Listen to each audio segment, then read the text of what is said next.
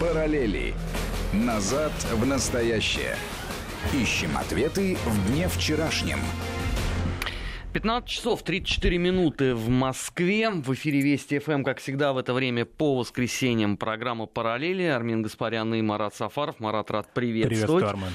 А, ну, начать я предлагаю с очередной годовщины так называемого Голодомора, потому что это не имеет никакого отношения к тому страшному голоду, который был на территории а, Советского Союза. Это ж не только Украина, это и Казахстан, это и Северный Кавказ, и часть территории РСФСР, а именно вот эта вот а, политическая такая очень достаточно подленькая а, спекуляция, которую скоро уже будет почти 40 лет, как минимум, как она присутствует в медиапространстве. Вот э, накануне опять полный букет откровений. Те, кто больше понравился?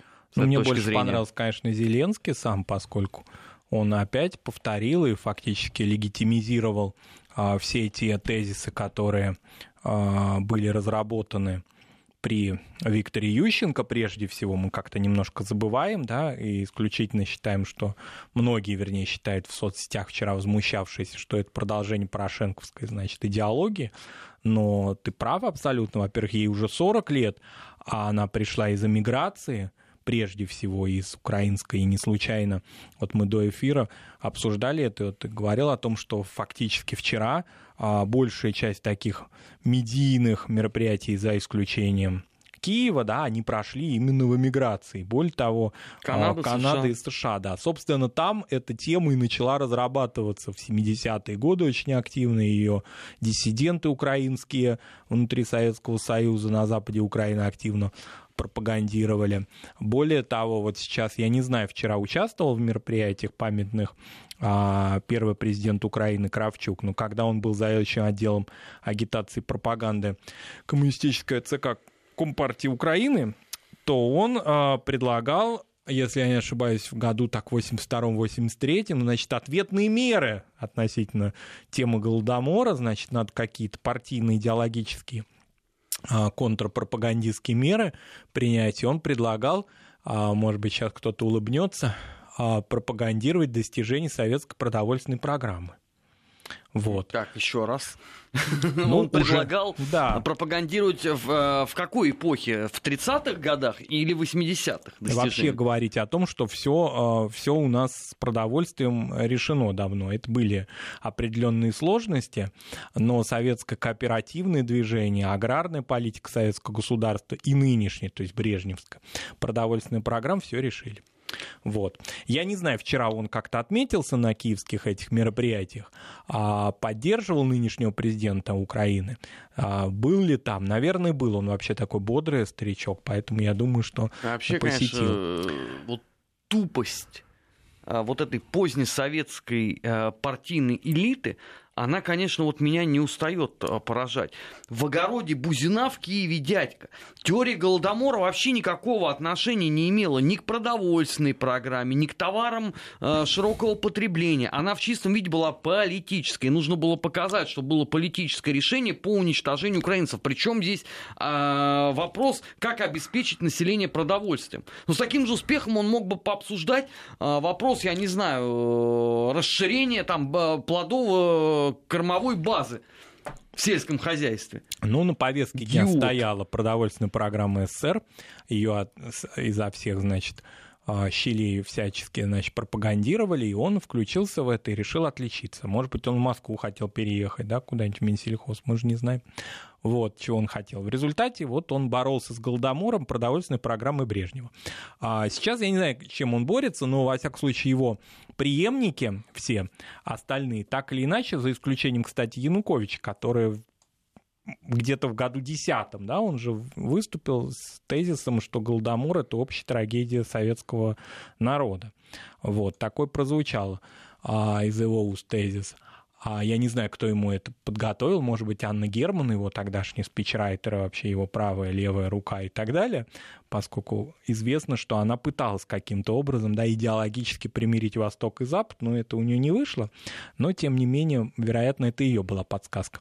Вот. А потом опять мы провалились в обсуждении этой темы, и фактически Зеленский, э, говоря о том, что он э, что-то новое предлагает для украинского значит, идеологического поля, ничего нового не предложил, полностью воспроизводит все эти шпаргалки. А что нового он может ничего нового. У, него, у него вариант, по сути, только один – а, продолжать э, развивать и продвигать э, вглубь эту теорию. Отказаться от нее он не может, потому что она, извините, в том числе э, подпирается могучими бюджетными ассигнованиями. Это, кстати, опять же, вопрос к нашему вот этому якобы пророссийскому президенту.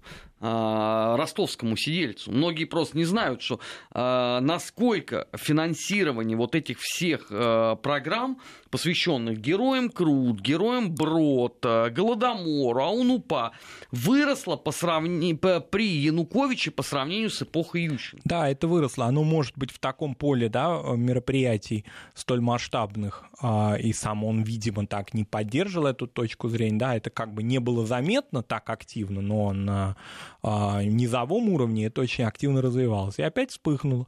Поэтому говорить о том, что что-то может измениться, но если опять президент государства а, украинского заявляет о том, что а, совершенно убежден, видимо, в этом, да, что в начале 30-х годов был осуществлен геноцид против украинского народа, то есть фактически этногеноцид, он такой точки зрения придерживается. Это, кстати, правовая точка зрения, он в этом отношении не нарушает законодательство украинского, ведь это такой закон был принят о признании Голодомора геноцидом украинского народа. То... Ну да, некоторые даже зарубежные страны, несясь э, впереди паровоза, поспешили э, это утвердить. При этом, опять же, вопрос остается ровно тот же самый.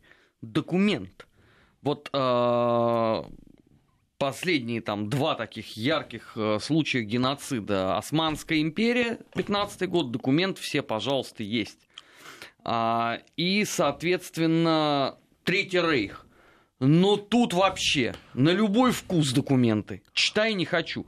В случае с событиями 30-х годов не хватает самой малости нет основополагающего документа. Что интересно, это вообще никого не смущает. Не, нет Ни документов. одних, которые вот на Украине мечутся там с этим так называемым голодомором, ни наших гоблинов, которые там в интернете что-то они опровергают, что, дескать, э, это все вот советская власть вообще никакого отношения не имела, а голодали, и в том числе при царе. Какое это все имеет отношение? Ну, правда. Вот вопрос голода в Советском Союзе был замечательным образом изучен за последние 20 лет. Вот эти фундаментальные тома вышли документов, ну вы возьмите и почитайте. Там вам дается объяснение, в том числе, почему это произошло. Да, это величайшая трагедия. Отрицать того, что существовали такого рода трагические обстоятельства, события да, и гибель людей в разных частях Советского Союза глупо и даже преступно. Это совершенно очевидно. Но этнической специфики в этой а, трагедии не было. И еще раз повторимся, такая же ситуация касалась и разных частей РСФСР и других союзных республик. Поэтому ну, отрицать это, вообще обсуждать это не имеет никакого смысла. Но, тем не менее, соседние государства и многие страны мира это поддерживают. Вот ты уже сказал о том, что поддерживают многие страны. А в некоторых странах европейских, например, памятники жертвам Голодомора, проводят памятные мероприятия, причем без участия даже посольства Украины, то есть по собственной инициативе. Ну, э, о чем это говорит? Люди не читали никаких документов. А, более того, в гибели украинцев именно по этническому, по этнической принадлежности а, юридически еще до закона о декоммунизации были обвинены советские руководители, причем как общесоюзные, так и а, украинская ССР. Там не только фигурирует Сталин, Молотов или Каганович, там, например, и Кассиор, их руководитель, да, ну, это и понятно. Постышев. Кассиор вот. там вообще в числе он отвечает за все. Он отвечает Вы за все. Да. неповторимый. Да, ему два раза не повезло, он был одно время, да, значит, и врагом народа объявлен, и, собственно, он погиб вместе с Постышевым, например, Хатаевичем, вот такие партийные руководители, да? Вот ты вспомнил. Кто эти фамилии сейчас назовет? Вот, а потом они были реабилитированы, и даже Кассиору, насколько и Постышеву, насколько я помню, памятники были установлены, Да. Хатаевич все-таки на такой уровень не вышел, а теперь, значит, все поснесено, и они объявлены а, устроителями геноцида. Ну, вот так, то есть таким вот образом. Я не знаю, у меня вопрос, ведь в этот период времени, когда началось это идеологическое помешательство в начале нулевых, при том же Ющенко, у нас уже существовали российско-украинские многочисленные комиссии исторические, вот, которые в том числе изучали вопросы аграрной истории вообще история 20 века, да, вот где и как, каким образом они, э, значит, заседали, поскольку совершенно очевидно, что в эти комиссии входили тогда не Вятрович, да, вполне э, нормальные, значит, казалось бы, с учеными степенями а, украинские историки, в том числе облеченные властью, директора академических институтов. Вот. Только результат тот же самый. Мы сейчас на несколько секунд прервемся и продолжим параллельно. Не переключайтесь. Вести ФМ. Кстати, по поводу э, репрессий 30-х годов, вот сегодня мне э, в руки попал исключительно любопытнейший документ. Это классический пример доноса 1937 года. Как раз место действия Украина. 23 июня 1937 года арестовывается заместитель председателя Совнаркома УССР Савелий Шелехис. Спустя неделю бывший секретарь зам наркома внутренних дел Кацнельсона, ну это УССР, разумеется, все, товарищ Шуб пишет рапорт на имя Народного комиссара внутренних дел Украинской Советской Социалистической Республики Липлевского. Дальше прямая цитата. В связи с арестом Шелехиса, как врага народа, считаю необходимым сообщить, что зам наркома Кацнельсон был в близких отношениях с Шелехисом. Они, кажется, были на «ты», бывали друг у друга на дому. Кацнельсон бывал у Шелехиса в СНК. Дата, подпись. Это вот просто к вопросу, как это все происходило. Вот это вот абсолютно неэффективная история. Это вот не мифы Голодомора. Вот об этом бы могли бы украинские громадяне порассуждать. Кто и как раскручивал вот этот вот чудесный маховик политических репрессий. Чудесный в кавычках, разумеется. А то потом напишут, что господин одобряет. А, вот эти вот все товарищи Шубы и все прочие. Но это все неинтересно, потому что совершенно ты правильно говоришь, эти фамилии а, сначала организаторов так называемого Голодомора, а потом жертв политической репрессии уже помнят, наверное, можно по одной, а, по пальцам одной руки пересчитать. Кстати, параллельно с Украиной на этой неделе аналогичнейший движ а, продолжился на территории Республики Армения. Там никто иной, как э, премьер-министр Никола Пашинян, он у нас теперь тоже большой ученый. В истории и в историографии знает толк. Что он заявил?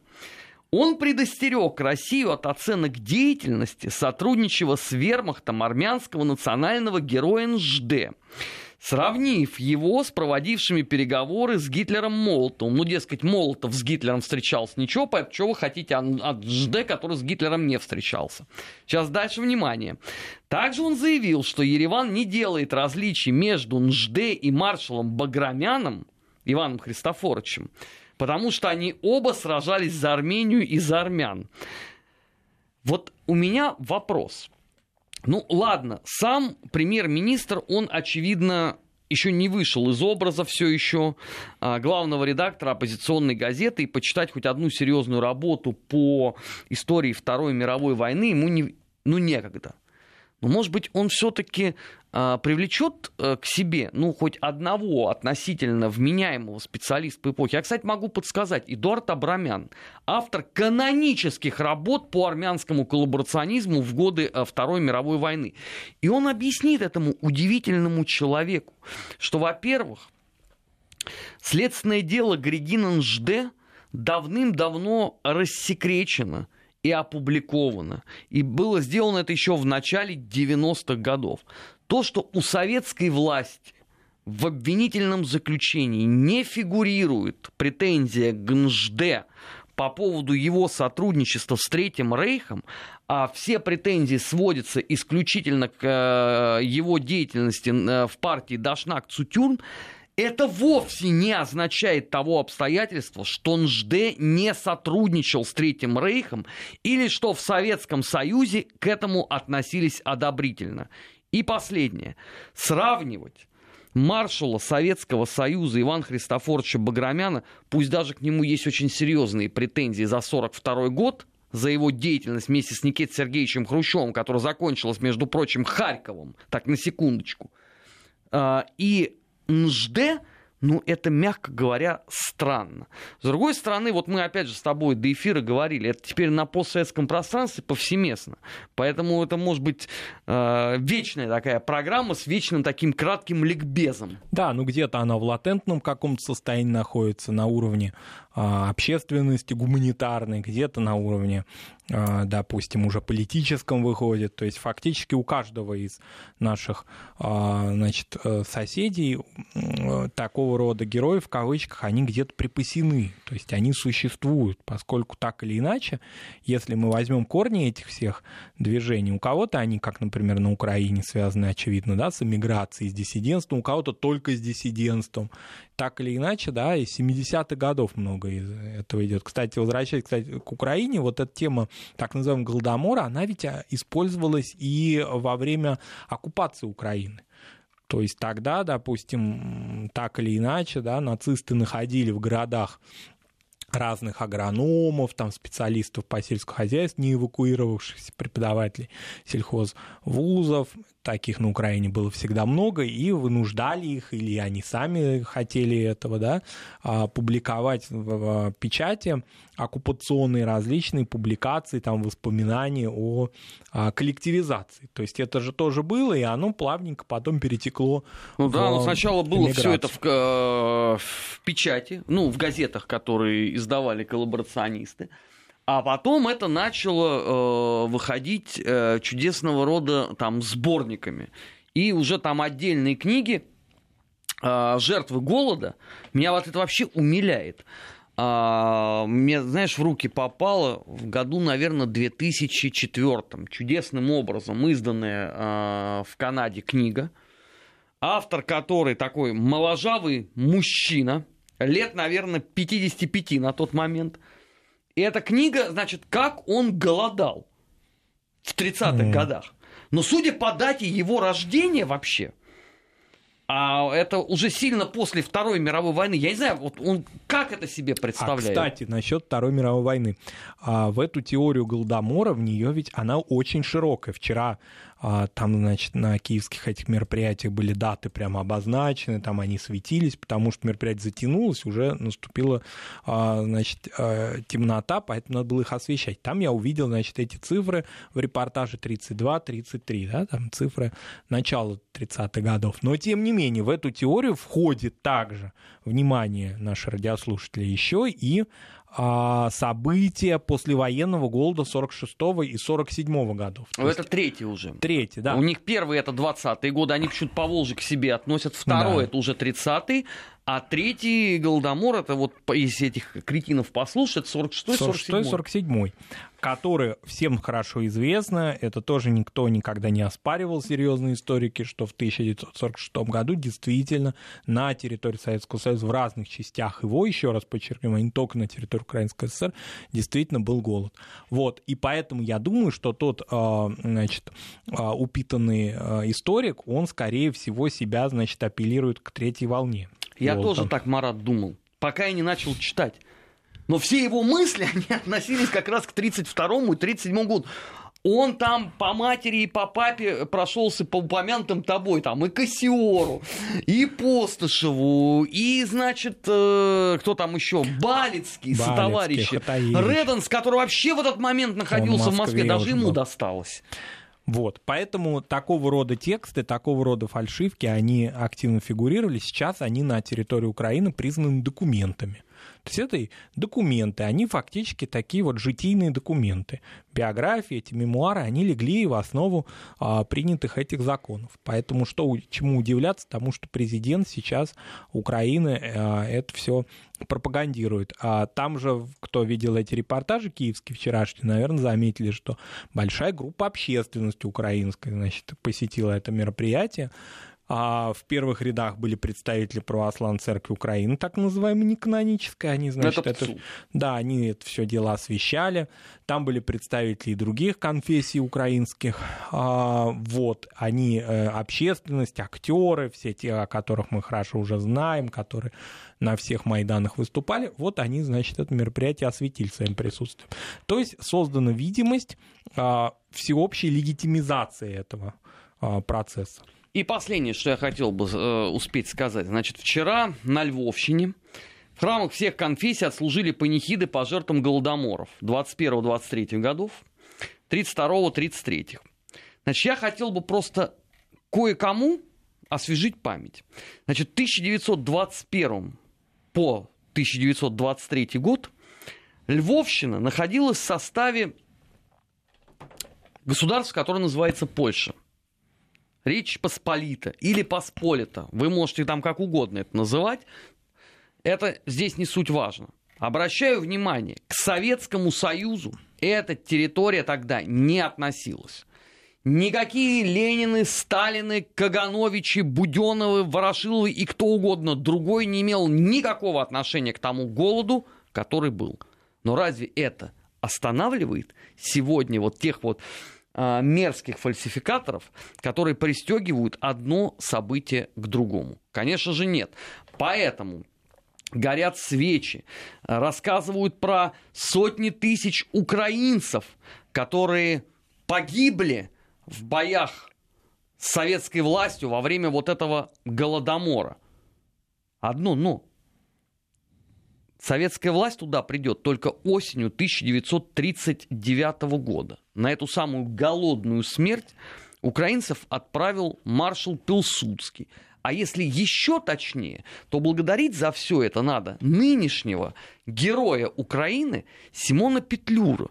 Это же его была креативная идея передать Польше запад Украины с тем, чтобы поляки напали на безбожный Советский Союз что и было замечательным образом реализовано.